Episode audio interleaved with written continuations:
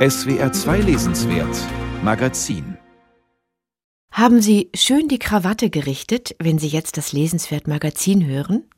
Eine frische Bluse angezogen, bevor Ihr Radioprogramm beginnt, Kaffee und Kuchen bereitgestellt und die Kinder sorgsam auf den Sesseln platziert?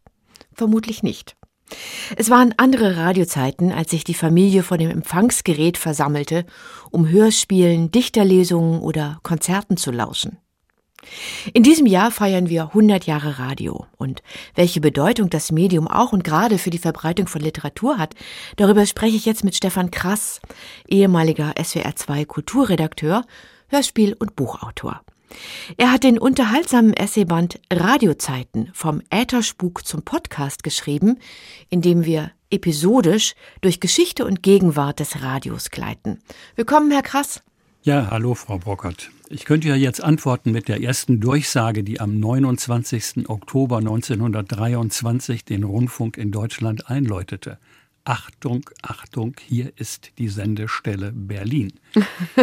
Zu Kaffee und Kuchen muss man allerdings dazu sagen, saßen die Hörerinnen und Hörer damals noch nicht zusammen, aber sie hatten einen Kopfhörer auf, weil es noch keine Lautsprecher in den Empfangsgeräten gab. Ah. Das Bild dieser Radiofamilie vor dem Empfangsgerät ist aber aus den 50er Jahren, was ich eben gezeichnet habe, ne? Das ist aus den 50er Jahren. Da genau. war man schon etwas komfortabler. Da gab es ja schon Radiotruhen. Ja, genau. Man sah dieses Bild damals auf den Programmzeitschriften. Sie zeichnen das in Ihrem Buch sehr schön nach. Und diese Faszination der Stimmen aus dem Äther, sei es über Kopfhörer, sei es über Lautsprecher, die war da immer noch spürbar. In den Anfängen war sie natürlich noch größer.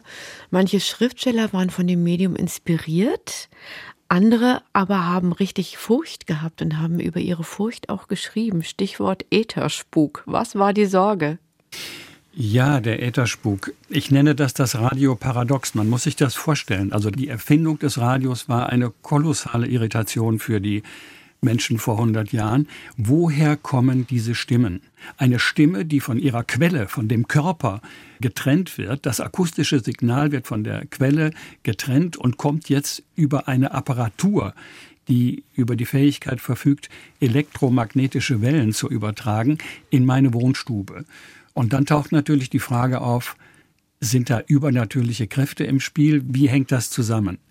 Und das hat zu etlichen Reaktionen geführt, sehr seriösen wissenschaftlichen Auseinandersetzungen, wie wir wissen, aber natürlich auch im Rahmen von Literatur und Feuilleton zu allerhand zum Teil rhetorischen, aber zum Teil auch durchaus ernst gemeinten Fragen. Der Wiener Feuilletonist Anton Kuh schreibt 1930, dass Elektrotechniker und Ingenieure die Interpretationshoheit übernommen hätten und sagt also, humanistisch gesinnte Menschen können sich mit dieser Erfindung nur schwer anfreunden. Ja, sie fürchten sich, das haben sie genannt.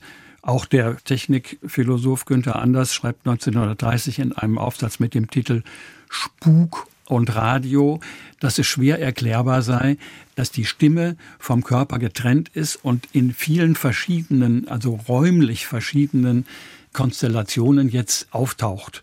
Das hat die Menschen bewegt.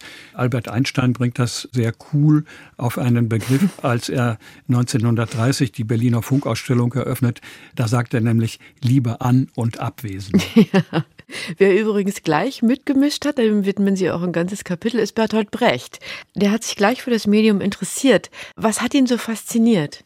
Ja, Brecht hat ja im Umfeld des Erfolgs des Radios seine Radiotheorie entwickelt. Die geht ja davon aus oder die hat diese Kernthese, dass aus dem Distributionsapparat ein Kommunikationsapparat werden muss. Ansonsten sei das Radio eine Einbahnstraße. Und er selber hat natürlich einiges dann auch versucht und unternommen, wie man aus dieser Einbahnstraße rauskommt. Ein ganz gutes Beispiel ist der Lindbergh-Stoff. Also der Charles Lindbergh hat ja 1927 den Ozean im Alleingang nonstop überflogen. Er war damals der erste große Medienstar.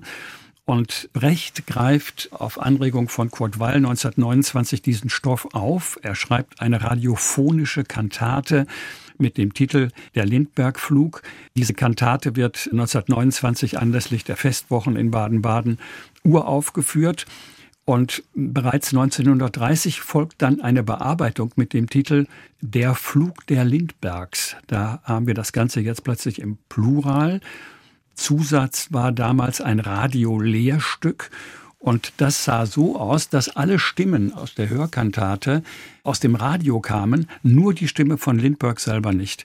Und das sollten die Hörerinnen und Hörer am Radio selber einsprechen und sogar singen und auf diese Art und Weise also ihren Part an dieser Kommunikation, an diesem Radioereignis aktiv beisteuern. Und man kann sagen, das ist sogar eine Form des interaktiven Radios. Ja, hat aber, glaube ich, nicht so gut geklappt, oder? Das hat nicht so gut geklappt, leider. Es genau. hat, ja, das ist ja auch schwierig. Ich meine, es hat kaum jemand mitgemacht. Es wurden Freiwillige gesucht.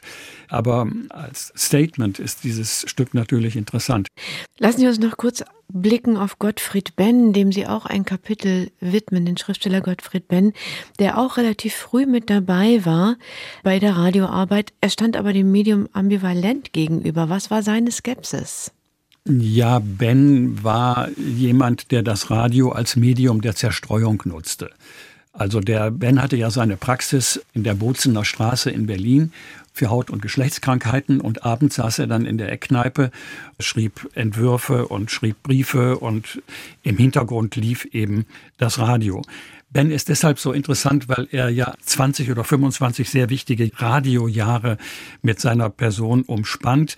Er ist bereits in der Weimarer Republik im Radio aktiv. Er ist 1930 im Radiostudio in Berlin mit Johannes R. Becher, wo es um Tendenzkunst geht, von der Ben, wie man sich denken kann, überhaupt nichts hielt.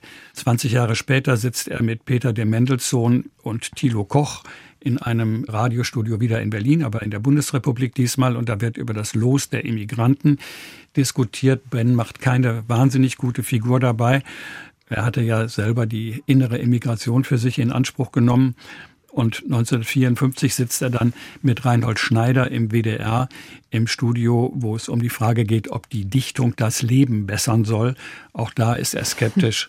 Für ihn ist das Gedicht sozusagen eine absolute Größe und eine phänomenale Größe, wie er selber sagt und überhaupt nicht geeignet, um irgendwie etwas zu bewirken oder zu verändern. Naja, Sie schreiben natürlich auch oder zitieren auch aus seinen Briefen, wo er dann an einer Stelle sagt, Radio ist unter meinem Niveau. Ja, aber er hat das Radio natürlich durchaus genutzt. Er hat sich dann hinterher gerne davon distanziert, aber Antea von Sternheim hat er dann geschrieben, dass er das wegen des Geldes durchaus gerne in Anspruch nimmt, öfter eingeladen zu werden. Und er hat ja auch viele seiner Gedichte am Radio eingelesen. Und da war er nicht der Einzige. Also ohne den öffentlich-rechtlichen Rundfunk, sagen Sie auch, wäre die deutsche Literatur um viele Stimmen ärmer. Welche zum Beispiel? Das betrifft jetzt in erster Linie die Nachkriegszeit. Da haben wir ja das Radio sozusagen nicht nur als Laut, sondern auch als Leitmedium. Ich will Ihnen nur mal einen kurzen Blick eröffnen auf einen Sendenachweis des Radio-Essays von 1955, eine legendäre Sendung, die vom SDR kam. Das ist jetzt kein besonders herausragendes Beispiel, sondern das war die Tagesordnung dort. Mhm. Also die Redaktion hatte der Schriftsteller Alfred Andersch und wir haben jetzt hier eine Sendung über Barocklyrik. Der Autor ist Arno Schmidt. Der Assistent von Redakteur Alfred Andersch war damals Hans Magnus Enzensberger und die Regie der Sendung hatte Martin Walser.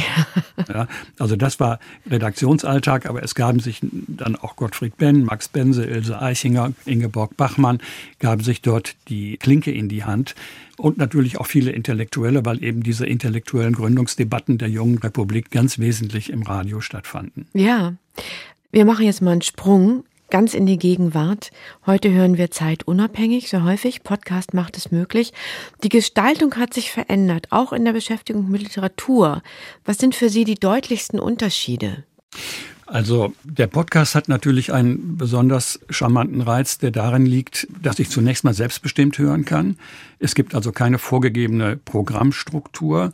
Was den Podcast glaube ich, zudem interessant macht, ist diese Unmittelbarkeit, die Spontanität, die damit verbunden ist und auch die Authentizität. Also ich höre nicht etwas, wo alles schon festliegt, was aus einer Konserve kommt, was perfekt geschnitten ist, sondern ich bin Zeuge und habe das Gefühl, das ganze Gespräch ist ergebnisoffen. Man weiß das mhm. Resultat mhm. noch mhm. nicht in dem Augenblick, wo man es hört.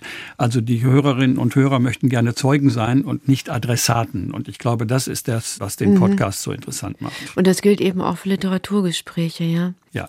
Fürchten Sie, dass Leser jetzt zu Hörern werden, wie es mal prognostiziert wurde?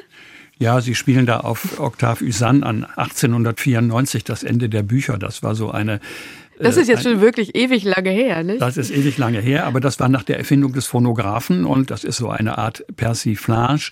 Aber das ist natürlich nicht das Ende der Literatur gewesen. Es bewahrheitet sich auch hier wieder, was Marshall McLuhan gesagt, dass Medien sich nicht ablösen, sondern dass sie sich ergänzen. Das Interessante ist beim Hören, dass es eine andere Rezeptionsform ist als Lesen. Also Literatur oder überhaupt Text, der über das Auge eingeht, ist etwas anderes als ein Text, der über das Ohr eingeht. Das Hören ist eben eine kontemplativere und vor allem entspanntere Tätigkeit und es erlaubt vor allem, und das ist wahrscheinlich der Hauptgrund, es erlaubt Nebentätigkeiten. Ich kann Auto fahren, ich kann bügeln, ich kann flanieren oder joggen und kann trotzdem etwas hören. Radiozeiten vom Ätherspuk zum Podcast, so heißt der Essay von Stefan Krass, erschienen im Verlag zu Klampen. Vielen Dank fürs Gespräch. Sehr gerne.